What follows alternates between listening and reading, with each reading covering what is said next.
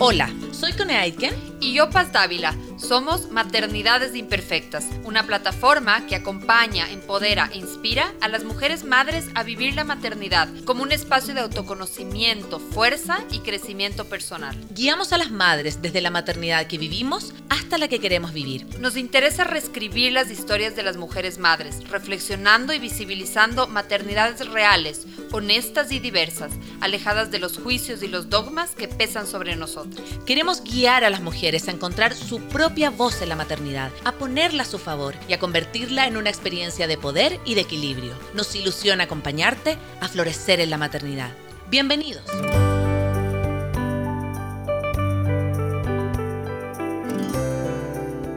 Con todos, con todas, estamos aquí en este primer capítulo que se retransmitirá en Radio Sucesos todos los domingos al mediodía.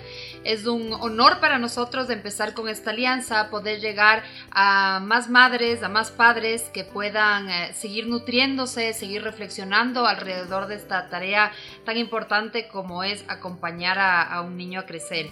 Tenemos hoy la, suerte, la fortuna de, de estar con Gaudencio Rodríguez. Gaudencio Rodríguez es psicólogo mexicano, una voz autorizada en relación a la erradicación del maltrato infantil, a los buenos tratos. Gaudencio es autor de eh, Cero Golpes, 100 ideas para la erradicación del maltrato infantil y también eh, trabaja con Fundación América por la Infancia y con UNICEF.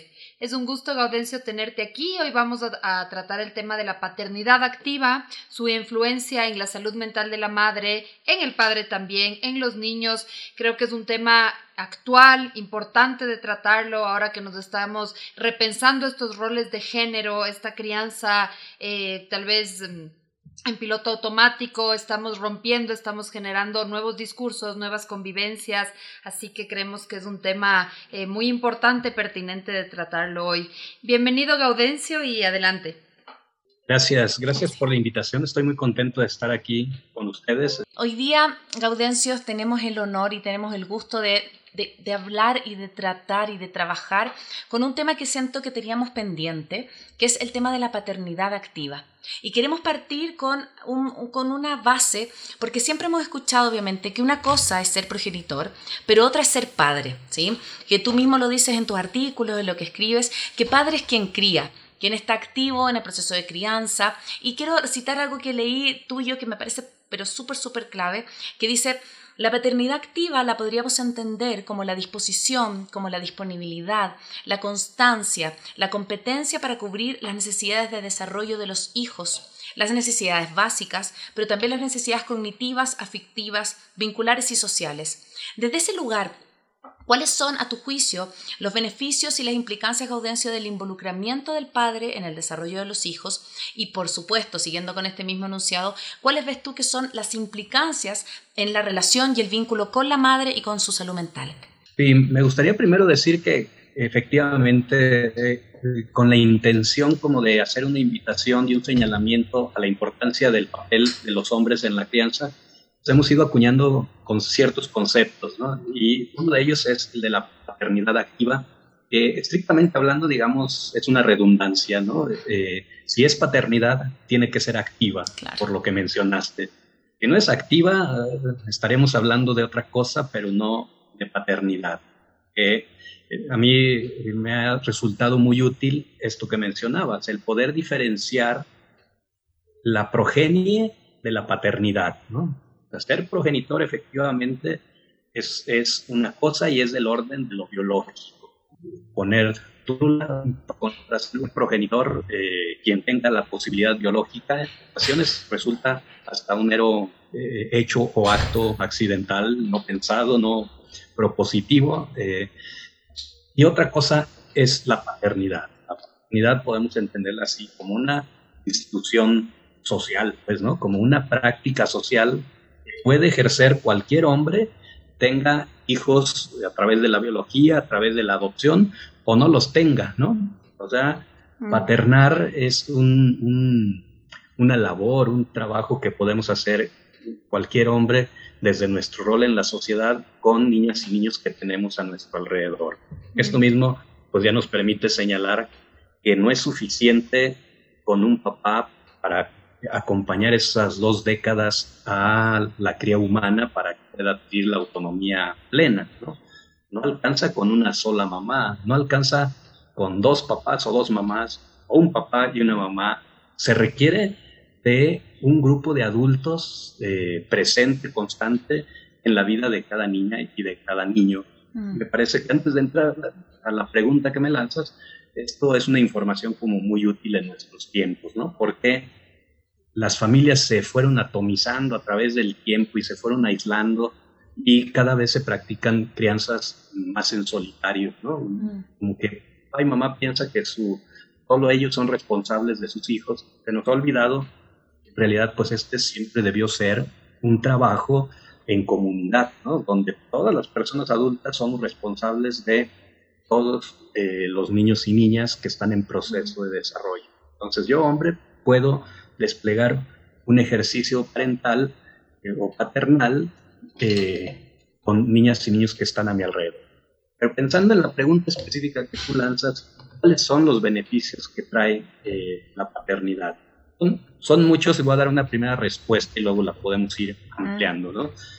Trae beneficios a nivel pues, de las hijas, de los hijos, a nivel de la pareja, a nivel de la familia, a nivel de la sociedad y a nivel del propio hombre que practica una paternidad de manera en esta primera ronda, digamos, me gustaría decir que se ha encontrado que los beneficios que tiene para los niños la figura de un padre presente a través de su vida, que va más allá del proveerles y se encarga de los cuidados, pues se ha visto que, por ejemplo, los niños suelen ser niños que cargan menos estereotipos de género, ¿no? Mm. Suelen ser niños que tienen como un, un mejor cauce para su agresividad, sobre todo niños que con su testosterona y un temperamento muy reactivo eh, nacieron así, eh, cuando su proceso de crecimiento es acompañado por un padre ahí presente, la regulación de su agresividad, de sus emociones en general, suele eh, lograrse, digamos, eh, y tratarse mejor. El tema de la ternura en los niños también se vuelve, digamos, como parte de sí, de una manera casi espontánea y natural, al vivenciar eh, la experiencia de la ternura de su propio padre, mm. el que le otorga y al mirarla en él.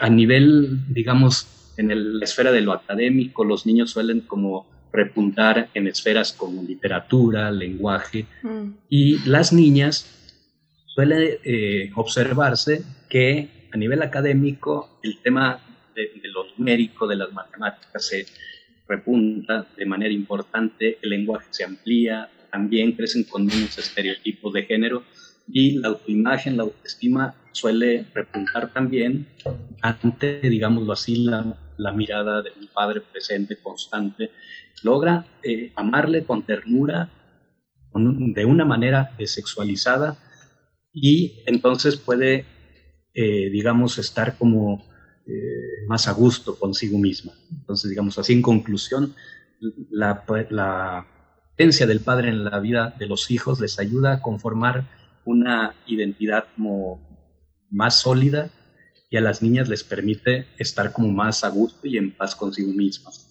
Mm. Gaudien, siguiendo al, em, al contexto latinoamericano, em, la figura del padre ausente lastimosamente sigue siendo, eh, no, sé si común, pero, pero ocurre mucho, sobre todo en contextos em, de embarazo adolescente, en contextos de embarazos no planificados. Mm, recuerdo, yo hace algunos años ya hice una investigación sobre madres cabezas de hogar migrantes ecuatorianas en Madrid y en, trabajaba en un centro de apoyo a migrantes y el, eh, el, director del centro mencionaba y decía que le llamaba la atención porque, por ejemplo, a diferencia del colectivo árabe, eh, específicamente marroquí, eh, la figura del padre, aunque no era el proveedor, era un tema de honor. El padre tenía que estar ahí. Mientras que en el colectivo latinoamericano era un poco generalizado esta figura del padre ausente. Preguntarte qué mm, ¿Cuáles son como, como estas eh, causas, ¿no? ¿Qué, ¿Cuál es este aprendizaje emocional que han tenido estos, estos padres que, que no pueden asumir este rol?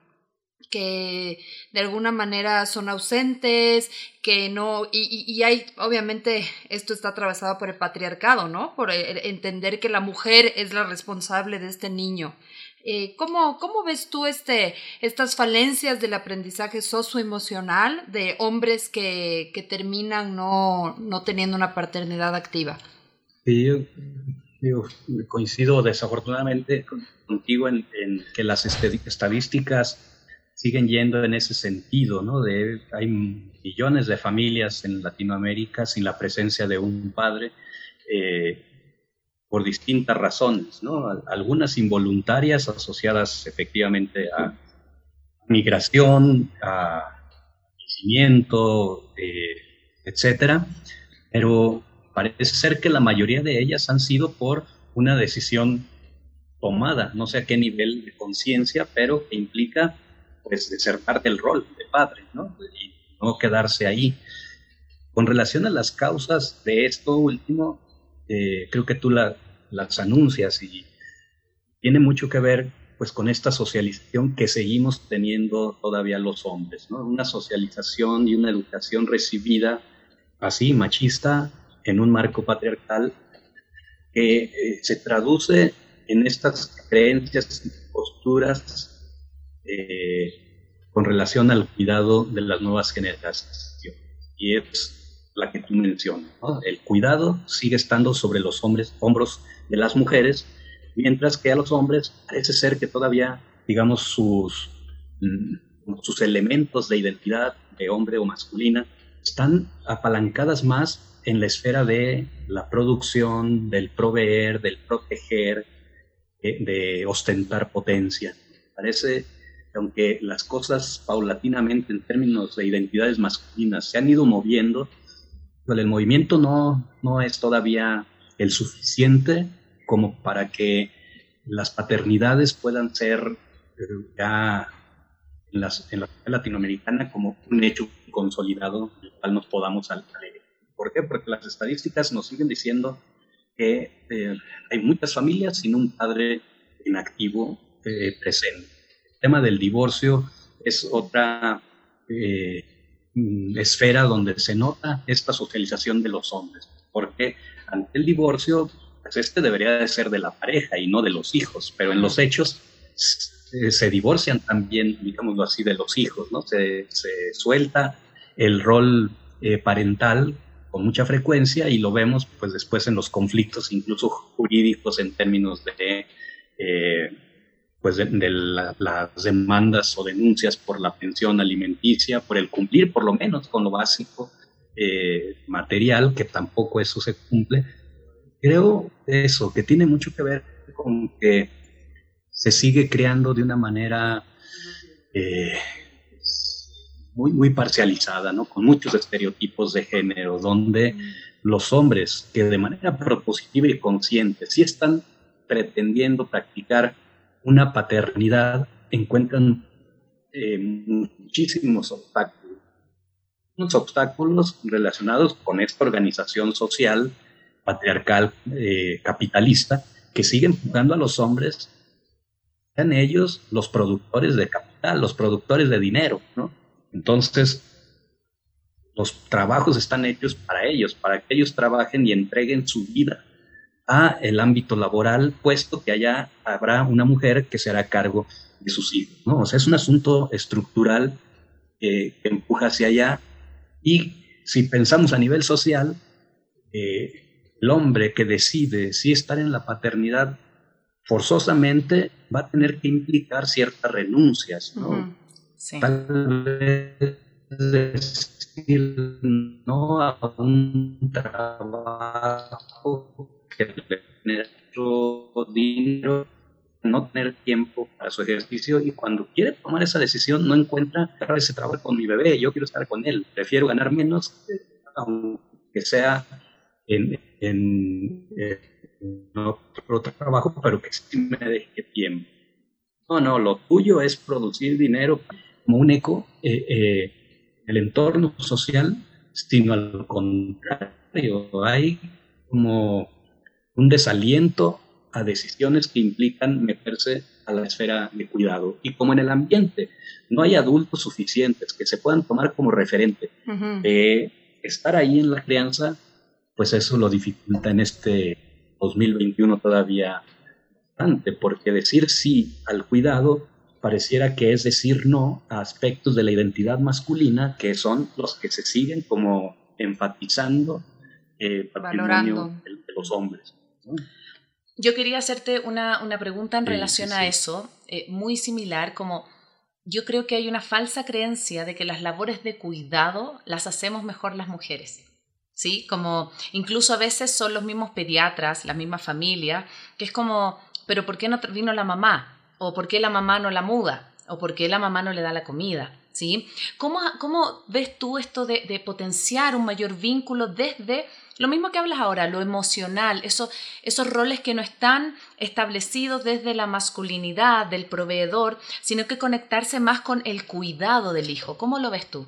Sí, sí es, una pregunta compleja acerca del, cómo, porque eh, pues, al ser un fenómeno complejo se requieren hacer muchas cosas ¿no? en, simultáneo, pero yo, yo lo que he observado en, en la interacción con congéneres, en grupos de hombres que he participado, es lo que nos puede motivar y empujar a, enriquecer el rol de padre y trascender esa imagen histórica del padre legislador, es decir, del padre que casi tiene como única finalidad, uno, proveer y dos, eh, disciplinar o cómo se hacen las casas para pasar a la construcción de la figura de ahora cuidador, eh, creo que esto no va a pasar mucho por la teoría, ¿no? Porque si, si nosotros les damos conferencias y discursos a los hombres para hablarles de la importancia de trascender eh, del rol de proveedor a un rol de cuidado más integral, sospecho que va a ser limitado, ¿no? Pero aún así no habría que dejarlo de hacer, es decir, habría que difundir mucho ese papel más integral del hombre en la vida de hijas e hijos, pero sin lugar a dudas, yo creo que lo que tiene un impacto mayor es poder practicar tal cosa. O sea, ¿qué se ha observado? Que los hombres que se han propuesto desde el embarazo de su pareja acompañar a ese ser que ya eh, viene y está en construcción, se mantienen presentes a la hora del parto, mantienen presentes a la hora de, eh, eh, de esos primeros días o semanas o meses de cuidado donde pues nada del cuidado de los adultos, si, no le otorgan esos cuidados se mueren, cuando eh, se muere ese bebé y cuando esa mujer que acaba de parir y hacer un gran esfuerzo eh, por traer a la vida a ese bebé y requiere también de un sostén. Y ese hombre está involucrado totalmente en, en, ese momento. cerebro se ha visto que se activan circuitos que se habían quedado, digamos, adormecidos o fragilizados a través del proceso machista de educación, ¿no? ¿A qué circuitos me refiero? A los circuitos del apego, los circuitos de la empatía, los circuitos de la solidaridad, los circuitos de la experiencia plena de las emociones. Quienes están ahí, algo le ocurre a ese cerebro que se traduce en sensaciones como no, no vividas, ¿no? Porque hablamos de sensaciones que se tejen en la intimidad de los vínculos. Esos hombres son los que empiezan a vivir el beneficio de la neuroquímica en su propio cerebro, en su cuerpo, que los empuja a mantenerse interesados en estar ahí, ¿no? Cuidando y experimentando sentimientos de amor, de ternura, de solidaridad, de altruismo, pero a niveles eh, muy intensos, ¿no? Porque estas sensaciones las tenemos en la vida cotidiana, pero digamos en dosis muy, muy pequeñas. Cuando estamos en la intimidad de los vínculos, son, son sensaciones muy, muy gratas, que al experimentarlas, pues hay el deseo de estar ahí, ¿no? De no separarse de su pareja, de su bebé, y entonces eso que comienza ahí intenso, se sostiene a través del tiempo. Pero para que esto ocurra, también cree las condiciones para que esto suceda, ¿no? Porque desafortunadamente son muy pocos hombres los que se pueden dar la oportunidad de estar ahí con este nivel de presencia, de constancia, de disposición, de disponibilidad ante el nacimiento eh, de, su bebé. ¿no? La mayoría no tiene condiciones laborales adecuadas para poder estar ahí. Y entonces, si eso no está tampoco intencionado desde el Estado como una política pública que cree sistemas de cuidado donde hombres y mujeres puedan estar participando, pues también va a ser difícil que se tenga este tipo de experiencia. ¿Qué puede hacer un hombre que sale a las 7 de la mañana de su casa y regresa a las 8 o 9 de la noche después de su jornada de trabajo y cuando va y vuelve encuentra a sus hijos e hijas? Puede interactuar, que pueden activar sistemas de, cuidado, ¿no? O sea, tiene que ser con la práctica. Entonces, comenzará por la voluntad del hombre de querer estar ahí, pero también requerimos oportunidades del entorno para que él pueda hacer de esa voluntad un acto consolidado. Así es, una estructura que, que, apoye. Y creo que cuando hablamos de estereotipos de género es como de ambos lados, ¿no? Los que tienen los hombres y los que tenemos también las mujeres. Algo que yo he visto eh, también mucho en Latinoamérica es que, claro, es como bien feminizado este mundo del cuidado. Entonces, eh, si no está la mamá, es la abuela, es la tía, y a los hombres se les, se les, se, les deja a un lado, ¿no? Siempre es como la mujer la que, a la que se le, se le asocia con este tipo de, de trabajos. Y también quiero ir a, mencionaste antes y lo vuelves a mencionar ahora, que tampoco hay una estructura desde lo político, desde lo legal, que fomente esta paternidad. Por ejemplo, aquí en Ecuador, eh, cuando hay un divorcio y no hay un arreglo, obviamente hay la oportunidad de que haya un arreglo de visitas entre la pareja, pero si no hay un arreglo, la ley, por ejemplo, dictamina que el padre tiene un régimen de visitas de un fin de semana cada 15 días. Algo impresionante. Imagínate, de un mes, el padre legalmente, en principio, podría ver a su hijo cuatro días. Entonces, es ya una estructura legal que no está fomentando la, la coparentalidad. ¿Cómo, ¿Cómo ves este tema en México? ¿Cómo, eh, centrándonos en el tema del divorcio, ¿cuál, cuáles son eh, estrategias, consideraciones que podríamos eh, dar a las familias que están atravesando esta situación para que, para efectivamente poder nutrir una coparentalidad indiferentemente de que la pareja esté separada? que en, México, digamos que tenemos una, una oportunidad, una buena nueva política con la Ley de Derechos de Niñas, Niños y Adolescentes, se expidió en el 2014 y que, bueno, se está trabajando en su implementación, que sabemos que eso suele ser lento, pero algo que ya se empieza a percibir es que eh, ante los divorcios, niños y niñas que quedan en medio de, dichos divorcios, lo que ahora tiene que tener como criterio eh, quien juzga este caso es el principio, el interés superior de la niñez como principio, ¿no?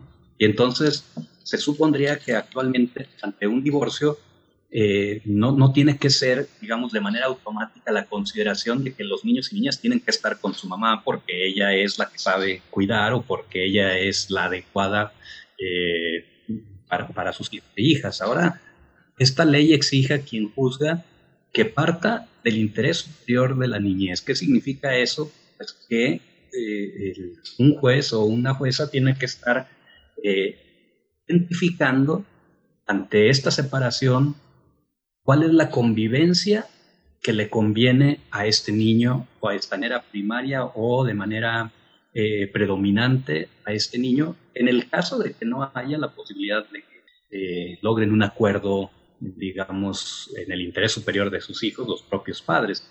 Bueno, esto es lo que la ley abre como oportunidad, esto es lo que ya empieza a ocurrir, no significa que eso ocurre en todos los juicios, ¿no? Porque recordemos, el, estos adultos de hoy somos hijos de nuestra historia y aunque te conviertas en un juez eh, y estés obligado a tomar decisiones apegadas a derecho, apegadas a la legislación, en ocasiones eh, eh, las, las posiciones están, siguen estando marcadas como por lo las creencias acerca de, eh, de los cuidados hacia niños y niñas. Y todavía hay quien, y como por Paul, por automático, dice, pues bueno, se divorcian y el niño está pequeño, tiene que estar con su mamá, así, sin conocer del caso. No, digo, esto tiene que ir mirando, esto tiene que ir cambiando a pensar en términos del interés superior de esta niña y de este niño. ¿Qué necesita en términos de cuidados y de crianza de acuerdo a su edad, a su personalidad? ¿Quién, papá o mamá, puede otorgarle eso y de qué manera se han de organizar para garantizarle su sano y pleno desarrollo? Insisto, esto es lo que nos da como oportunidad del marco jurídico, no significa que ya está ocurriendo siempre en todos los casos, pero creo que sí es un paso adelante el que se da, aun cuando en los hechos, pues sabemos que cambian primero los discursos y después cambian las prácticas.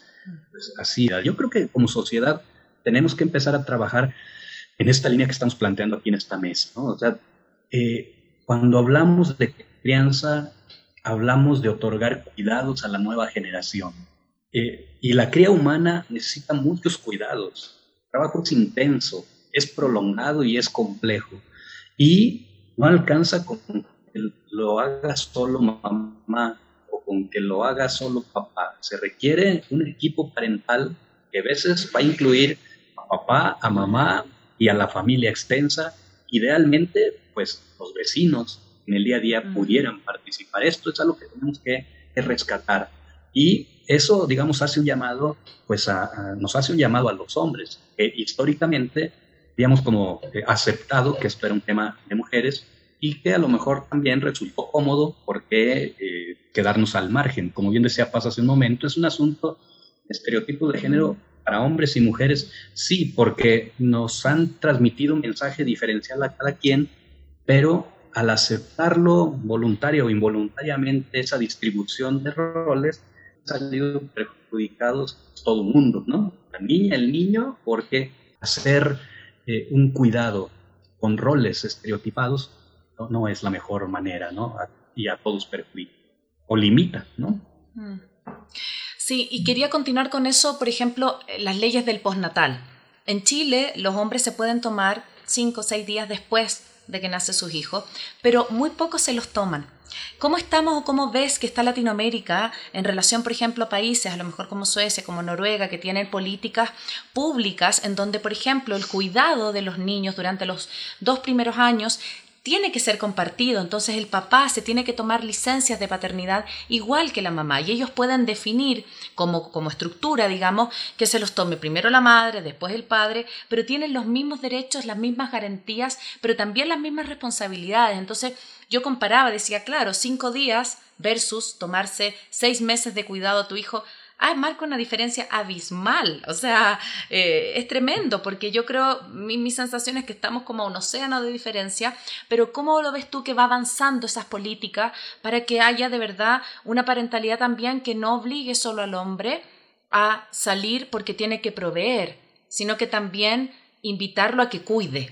Me parece interesante cómo lo planteas, porque a Latinoamérica, ante la experiencia que tienen otros países que otorgan estas eh, licencias de maternidad y paternidad cada vez más amplias, pues nos dan una ruta acerca de por dónde eh, mm. hemos de transitar, ¿no? ¿Cómo estamos en Latinoamérica? Pues tremendamente lentos, ¿no? Con una lentitud ante eso. Eh, ni siquiera las mujeres tienen licencias de maternidad del el tamaño que se requiere para poderle otorgar cuidados de calidad a las crías humanas en contextos posibles de, cuidado. Eh, ¿Cómo están las licencias de paternidad? Pues en el suelo, ¿no? O sea, se otorgan muy pocos días para que el padre pueda estar participando de este sistema de cuidado que se requiere para un nuevo ser humano que llegó.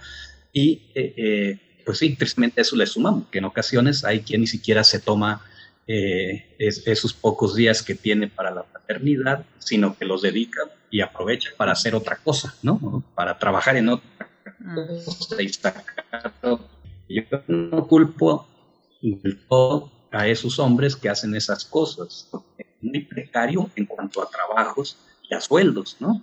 Los trabajos y los sueldos están tremendamente castigados por los sueldos y entonces todo el mundo tiene que estar trabajando eh, dobles o triples jornadas y no hace nada atractivo dedicar esos días de licencia de paternidad para quedarse en la maternidad tal cual y no en buscar otro ingreso. Habrá algunos otros hombres que sí tengan la posibilidad de mm, dedicarse a la paternidad y que no lo hacen. ¿Por qué? Pues por esto que hemos estado comentando, ¿no? Porque todavía hay un mandato muy grande acerca de lo que toca hacer. Yo en ocasiones he compartido con, con cierta eh, pena que cuando mi hijo era un bebé, eh, hace 19 años, hoy, ya está a punto de cumplir 19 años, entonces hace mucho tiempo, eh, eh, decidimos y, tuvimos la posibilidad de elegir combinar nuestros trabajos, mi esposa y yo, de tal modo que cuando yo me quedaba con mi bebé, me mucho, ¿no? Y lo que me comparto con cierta pena era que reconozco que cuando yo estaba con él ahí en la tarde y él dormía y dormía y dormía. Mi única labor era mirarle, contemplarle, estar ahí al lado suyo. Pero me entraban estos pensamientos capitalistas de rendimiento donde yo decía, debería de estar en este momento haciendo algo más grande, yo debería de estar trabajando en algo para generar un dinero, debería de estar escribiendo, debería de estar haciendo. Pero luego yo alcanzaba a autoescucharme y decía, qué terrible, o sea, qué terrible que no pueda yo espontáneamente darme cuenta que esta manera de acompañar su sueño es una manera que nadie más puede otorgar, ¿no? Porque padre, estrictamente hablando, pues solo, soy, soy yo, ¿no? No me contradigo, hace otro momento decía que habrá otros hombres que pueden pernar a mi hijo también, pero la manera en que yo la voy a hacer no la va a poder hacer nadie más, aun cuando sea para solamente acompañarle su sueño, ¿no? su dormir. Bueno, yo tuve la fortuna de que en ese tiempo en que era bebé mi hijo, yo participaba en, en un grupo de hombres donde reflexionábamos nuestro ser hombre, ¿no?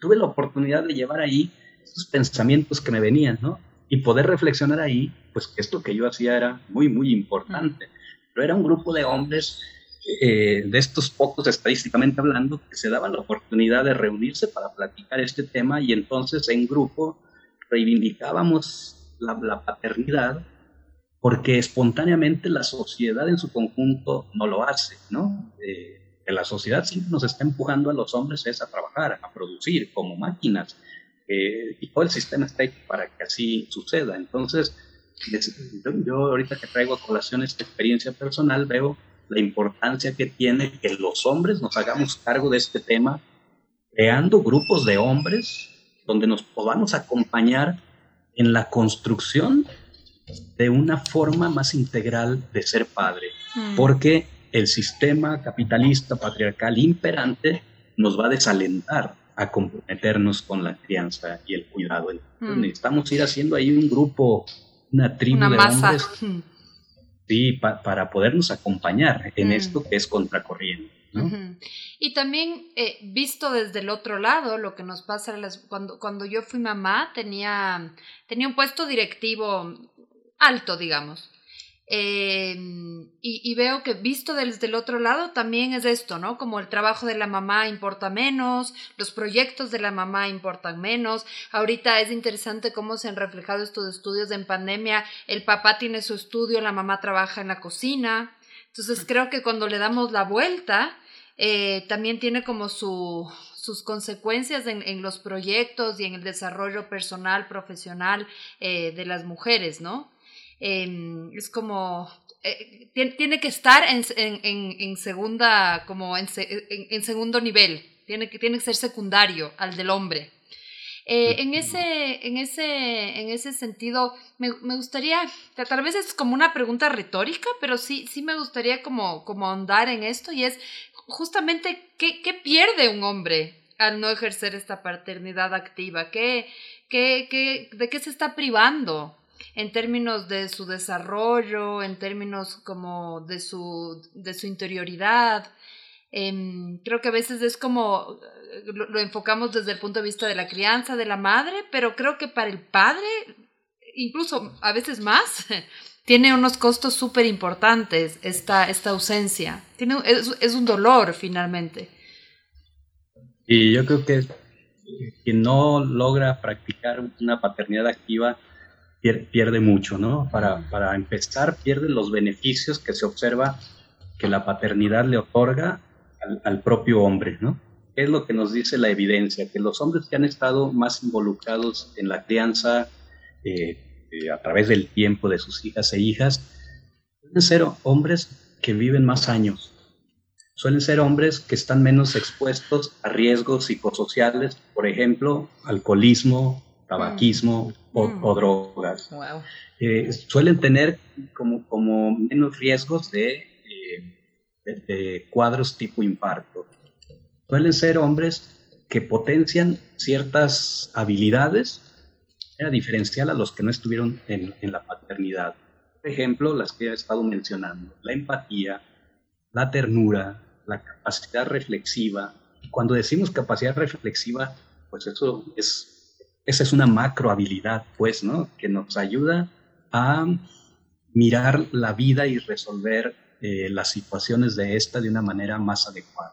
Pueden ser hombres que puntúan mayor capacidad para la resolución de, problemas eh, y finalmente, en consecuencia, se traduce en que suelen ser mejores coordinadores, mejores directores, mejores, o sea, habilidades de liderazgo las logran asumir mucho mejor, producto de las habilidades que se tejen al estar en la interacción con ese misterio humano que es un bebé, un niño, después mm. adolescente y luego adulto. O sea, eh, eh, nos activa, digamos, el hemisferio derecho, que en el caso de los hombres con la educación machista se va apagando, mm. pues, ¿no? Porque se espera que tú eh, potencies el izquierdo, el ejecutivo, el que logra mm. razonar, el que tiene lógica, lenguaje, cálculo y se va quitando el hemisferio derecho con sus habilidades, eh, digamos, holísticas, creativas, eh, afectivas, vinculares,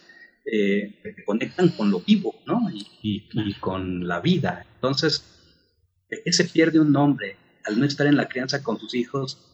se pierde de construir un cerebro pleno e integrado que le permite, digamos, conectarse con la vida y lo vivo a niveles más a niveles espirituales. Por eso hace un momento decía, cómo invitar eh, y cómo cambiar el paradigma y transitar de considerarse un padre solo proveedor a considerarse un padre cuidador eh, en términos amplios, pues es el porque muchas de estas cosas, pues ahorita eh, esta charla con ustedes permite decir cuáles son los beneficios. Mm. Puede que algunos hombres que pudieran escuchar esto digan, oh, me interesa, yo quiero ser un hombre así, pleno, completo, más humano, plenamente humano. Y si estar en la crianza me otorga eso, quiero ir. Puede ser que haya alguien que se entusiasme y, busque escuchando estos datos, pero es, es, más probable que si alguien se mete a cuidar eh, de sus hijos y se vive en conciencia lo que le ocurre al estar con ellos, ver sus rostros, al escuchar sus problemas de vida cotidiana, al ayudarles a eh, superar sus retos que les impone la vida y gozar de la alegría y el orgullo que me da cuando yo veo la felicidad de mi hijo que ha conseguido superar ese reto y se entusiasma, logró caminar, logró trepar con más habilidad la escalera, logró dominar su bicicleta, y yo soy y estoy allí mirando su rostro de goce, eh, por lograr eso. Esa, sensación solo la puedo experimentar estando ahí. Si no estoy ahí, lo, más, lo mejor que me puede ocurrir es que papá me platique el goce, el orgullo, la alegría que sintió al ayudarle a su hijo a dominar la bicicleta o a su hija. Pero necesito estar ahí, ¿no? Para experimentarlo en mis células. Y solo experimentando eso, yo digo, yo quiero más de eso. Mm. Por lo tanto, me mantendré en la vida de mis hijas e hijos. Eh, y de, ya, digamos, de, en consecuencia y sin buscarlo, me voy a ir dando cuenta con los años, soy un hombre más integrado. Soy un hombre más pleno, que tengo como la capacidad de sentirme, experimentarme y mirar a los otros de otra manera y de mirar la vida de otra manera. Mm. Eh, nos perdemos de muchas cosas al no estar eh, metidos ahí en la crianza. Mm. Me, encanta lo que dices porque, y quiero remitirme un poco también a tu otra arista, que es esto de promover el buen trato. Siento que quizás la generación de nuestros padres era súper autoritaria. Entonces se veía bien que el papá fuera el que ponía mano dura, ¿cierto? Y que a veces ni te podías regresar a mirar a tu papá, porque con la sola mirada era como... ¡Ah! Entonces asistíamos a modelos de hombres cuya crianza estaba en los estilos más autoritarios, más fuertes, más como así. Y yo siento que hoy en día hay un estilo de paternidad muy distinto, vamos avanzando hacia otro, hacia otro paradigma, pero todavía creo que quedan resabios en donde pareciera que la firmeza está ligada al, o al maltrato psicológico o físico y a la mano dura. ¿Cómo crees que podemos ir rompiendo estos paradigmas ya hacia también la cultura del buen trato desde una paternidad más consciente, más amorosa? Pues voy a volver a, volver a la misma respuesta, la acción, en el acto.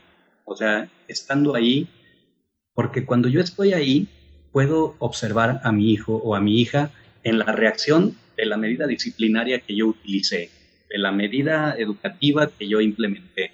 Y la única manera de saber si lo que yo le hago a mi hija o a mi hijo fue efectivo, fue humano, fue sensible, es observando su, eh, su reacción, ¿no?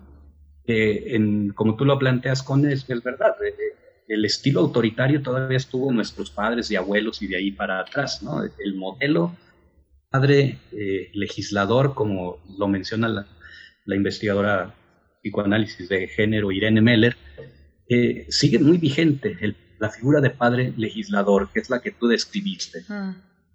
Pasar al padre cuidador en términos de, de, Meller, que eh, es lo que tú estás planteando, implicaría poder estar ahí, porque el padre autoritario daba su grito, daba su regaño, daba su orden fría o daba su golpe sin mirar a la cara al bebé.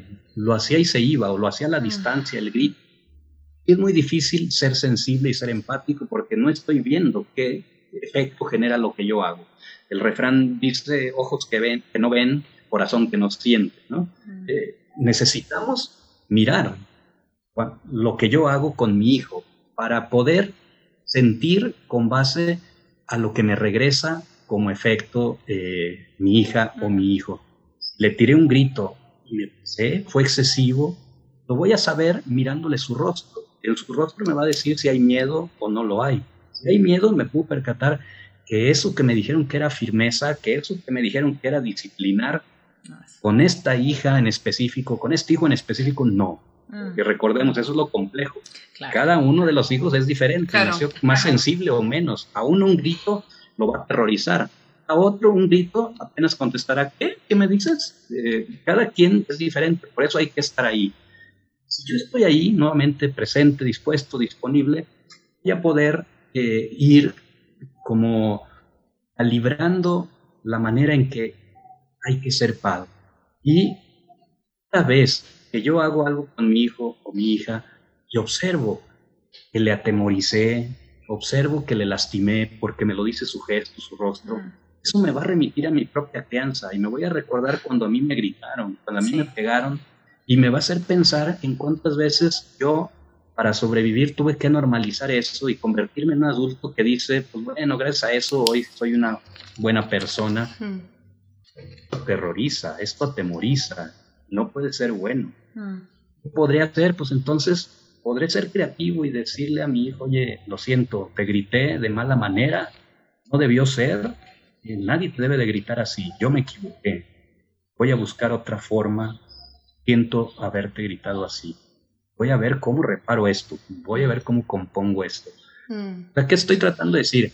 Que tenemos que ser conscientes que vivimos un momento sociohistórico coyuntural en la crianza y que si hablamos de, la paternidad, el modelo de padre legislador o autoritario lo tenemos que dejar atrás, pero para poderlo dejar atrás necesitamos ir construyendo el nuevo modelo.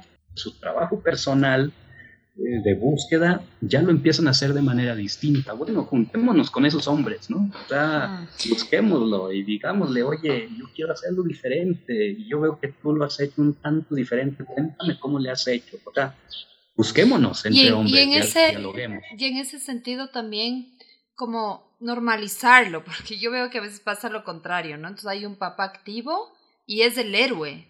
Y eso a mí me parece igual de nocivo, porque es, es como que se, se, se, se está dando como una categoría, como unos aplausos a algo que debería eso, debería, debería ser parte de, del compromiso, de la cotidianidad, ¿no? Como que se lo, se lo desvirtúa también cuando se le ve al, al, al, papá, al que el papá que se encarga y es, es un héroe, ¿no? Porque además eso no, no, pasa con, con, las mujeres. Eh, en ese, como en, en, ese, en ese sentido también, eh, me gustaría hablar de algo más sutil, y es que definitivamente la paternidad activa tiene un impacto directo en, en, en, la mamá, en los espacios de autocuidado que tiene la mamá, en la oportunidad que tiene la mamá de desarrollar sus propios, eh, sus propios proyectos, en la salud mental, en la salud física, es, está, está absolutamente interrelacionado, ¿no? Eh, sin embargo, algo que también, por ejemplo, en mi experiencia, que para mí ha sido súper importante, es que el papá de mi hijo, valora mucho la mamá que yo soy. Y eso para mí es súper conmovedor. Entonces, por ejemplo, recién en el Día de la Madre me mandó un mensaje, el mensaje más importante que recibí en el Día de la Madre. Eh, y, me doy cuenta por, por, oposición que cuando no hay eso, cuando no hay esa mirada como apreciativa, esa mirada eh, amorosa hacia la mamá que es uno, es súper doloroso para, para, genera como mucho ruido en el mundo emocional de la mamá. Eh, entonces creo que además de esa paternidad activa, obviamente de estar, de conectar, eh, me parece que esta, como, esta narración, esta, mm, esta apreciación que tengo hacia, y, viceversa, ¿no? También creo que es importante de la, de la mamá hacia el papá. Es súper importante para potenciar este equipo de, de crianza. Sí, yo coincido totalmente contigo. Yo creo que como sociedad en general tenemos que reivindicar el tema de los cuidados. ¿no? Y tú te metes a tejer fino. ¿Por qué están así eh, hoy los cuidados hacia las nuevas generaciones? Porque no está valorado ese tema. Y al no estar valorado, le ha otorgado es, ese tema a las mujeres. Mm. Por eso los hombres no se andan peleando en, los, eh, en la sociedad por cuidar a sus hijos, ¿no? Porque no, no, no, no vale. Entonces, me gusta lo que tú mencionas, Paz. Tenemos que comenzar cada individuo a valorar ese tema, ¿no? Y si se trata de yo, hombre, respecto a mi esposa, mujer, eh, por supuesto coincido contigo, no tenemos que dar por sentado que eso que ella hace no es nada extraordinario porque es lo que le toca y hasta están en su naturaleza y esas tonterías que decimos. No, este es un trabajo muy trascendental que hace mi pareja con los hijos y cada acto que hace señalarlo. Pues no, habría que festejarlo, habría que reconocerlo y viceversa.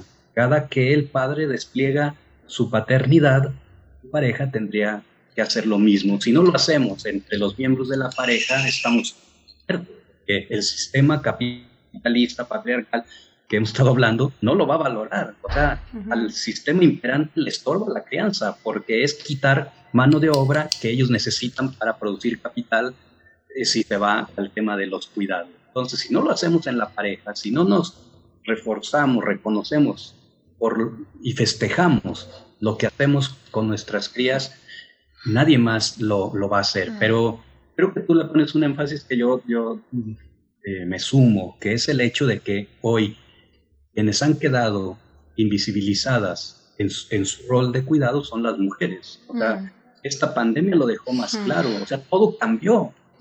La economía se vino abajo y se va a venir peor. Eh, las empresas, muchas cerraron durante muy buen tiempo, algunas luego volvieron a abrir. Todo se cayó en términos de economía, en términos de producción. ¿Qué fue lo que nunca se cayó? El cuidado hacia los hijos e hijas. ¿Por qué no se cayó? Porque ese ha estado en manos de, las mujeres. Las mujeres lo siguen haciendo, pero en un terreno de injusticia terrible, donde aún hoy no se reconoce con la claridad suficiente que si los cuidados no se cayeron fue gracias a las mujeres. Entonces es una terrible injusticia que requiere como lo anuncias, Paz, pues ser nombrada, ser reconocida, mm. y lo tenemos que, que pues que, que enfatizar, o sea, como que me, me sumo a tu, observación mm. fina, que en la vida cotidiana yo lo que abundo es hay que reconocernos de manera recíproca para sentirnos orgullosos de ese trabajo que es el más importante en la sociedad, que es la construcción de las nuevas generaciones. Si no hay eso, después no hay nada, no hay capital, no hay, producción, no hay, no hay nada. Y si no lo observamos en lo corto y no nos alentamos y no nos reconocemos, pues no, no, no va a ocurrir, ¿no? Eh, no se va a sostener el tema de los cuidados. Bueno, ha sido, ha sido apasionante, interesante, removedor también, me, me vienen como, como, como varias, varias ideas, varias reflexiones. Eh, para cerrar el capítulo, eh, estamos últimamente probando con, esta, con este cierre de, con tres ideas fuerzas. Así que cada uno va a decir una idea fuerza, eh, como con la que se quedan después de esta charla. Así que adelante, Gaudencio. Pues yo me quedaría con la idea de que paternidad y maternidad es un tema más amplio. Tiene que ver con cuidar de manera amplia y suficientemente bien a la siguiente generación y eso nos toca a hombres y mujeres. Mm. Hay que repartirnos el trabajo. Y en una pareja es la mujer la que se va a dedicar al cuidado y él al trabajo remunerado. Él no debe de perder de vista y ella, ese dinero que él produce, no es su dinero, es también de ella, ¿no? Y entonces no solo hay que darnos reconocimiento moral, sino también reconocimiento monetario material. O sea, ah. ese dinero que él gana también es de ella. ¿Cómo lo vamos a repartir? ¿Cómo vamos a hacer los gastos? Y del, si es que queda algo, ¿cuánto le toca a ella y cuánto le toca a él? Que aunque él es quien lo recibe allá en su empleo, el dinero lo están produciendo ambas partes. Mm. Tanto de este dinero le toca a ella. No solo hay que reconocerla a ella con rosas, con flores o con en lo práctico. de la madre, en lo concreto también porque de lo contrario pasarán los 15 o 20 años de crianza y ella que se dedicó solo a, e, solo a eso, se va a encontrar con que no tiene Nada. Un, Obvio, y eso tiene una cola enorme, ¿no? Para futuras decisiones, para una decisión de salir de una pareja violenta. Es, es, bien importante ese tema después para la autonomía y el desarrollo de las mujeres. Y es. Entonces, bueno, yo así resumo. El tema de cuidados nos corresponde a hombres y mujeres en una pareja, a ambos, decidamos cómo lo vamos a hacer de manera estratégica, quién va a ser cada, cada parte. Puse un ejemplo extremo donde se reparte así, pero cada pareja tiene su acción. Hay parejas donde ambos trabajan, ambos tienen que cuidar, hay que repartirse la carga y hay que repartirse las satisfacciones las afectivas que genera el cuidar a la siguiente generación, como las monetarias, como las materiales tienen que ser bien distribuidos. Eso me quedaría. Wow. Eh, yo estoy con, inspirada absolutamente porque he aprendido muchos nuevos conceptos, esto del padre cuidador versus el padre legislador, pero, pero me quedo con otro concepto. Me, me, me salté hice dos, pero me quedo con lo que se pierden los hombres eh, no siendo padres activos. Es como, no solo por los beneficios que trae para ellos, sino por, por el, el, tremendo, tremendo trabajo que es formar a las futuras generaciones. Con eso me quedo con esto, este ejemplo que tú dabas de tu hijo, que tú no te sentías productivo cuando lo veías dormir y después decías, pero es que estoy en la tarea más importante, me quedo con eso, como el llamado a mirar lo importante que son los cuidados y volver a darles la relevancia que necesitan para poder construir generaciones más sanas emocionalmente y mentalmente. Con eso me quedo. ¿Tu paz? Em, sí, solo, solo, quisiera poner esta frase que es muy linda de Silvia Federici, eh, la feminista italiana, que habla de esto, ¿no? Que los trabajos de cuidado, a diferencia de producir mercancía, lo que producen son seres humanos. Entonces creo que es esa, esa ni más ni menos, ¿no? lo más importante. Eh, a mí me ha gustado mucho como estos, estos datos más uh, como desde la neurociencia o, desde los hábitos sociales. Me, me parece que eh, qué generosa es la, la, la, biología, ¿no? como eh, se reporta en mayores niveles de bienestar, en una mejor vida, quiero decir, como tiene una, una retribución en, en, lo que tú eres y en la persona que te conviertes eh, enorme.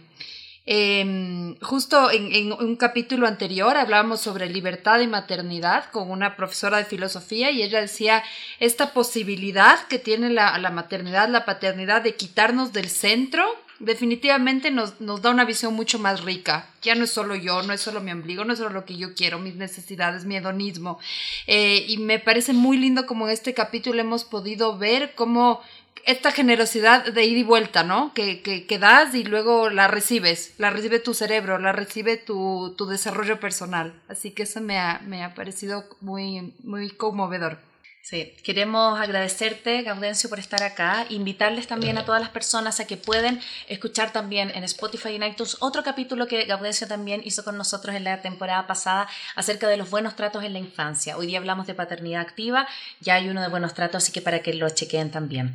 Me despido, muchas gracias por acompañarnos. Gracias, Gaudencio, nuevamente por aceptar nuestra invitación y nos vemos en una próxima oportunidad. Gracias por invitarme, fue un placer. Igualmente, siempre. Chao, chao gracias.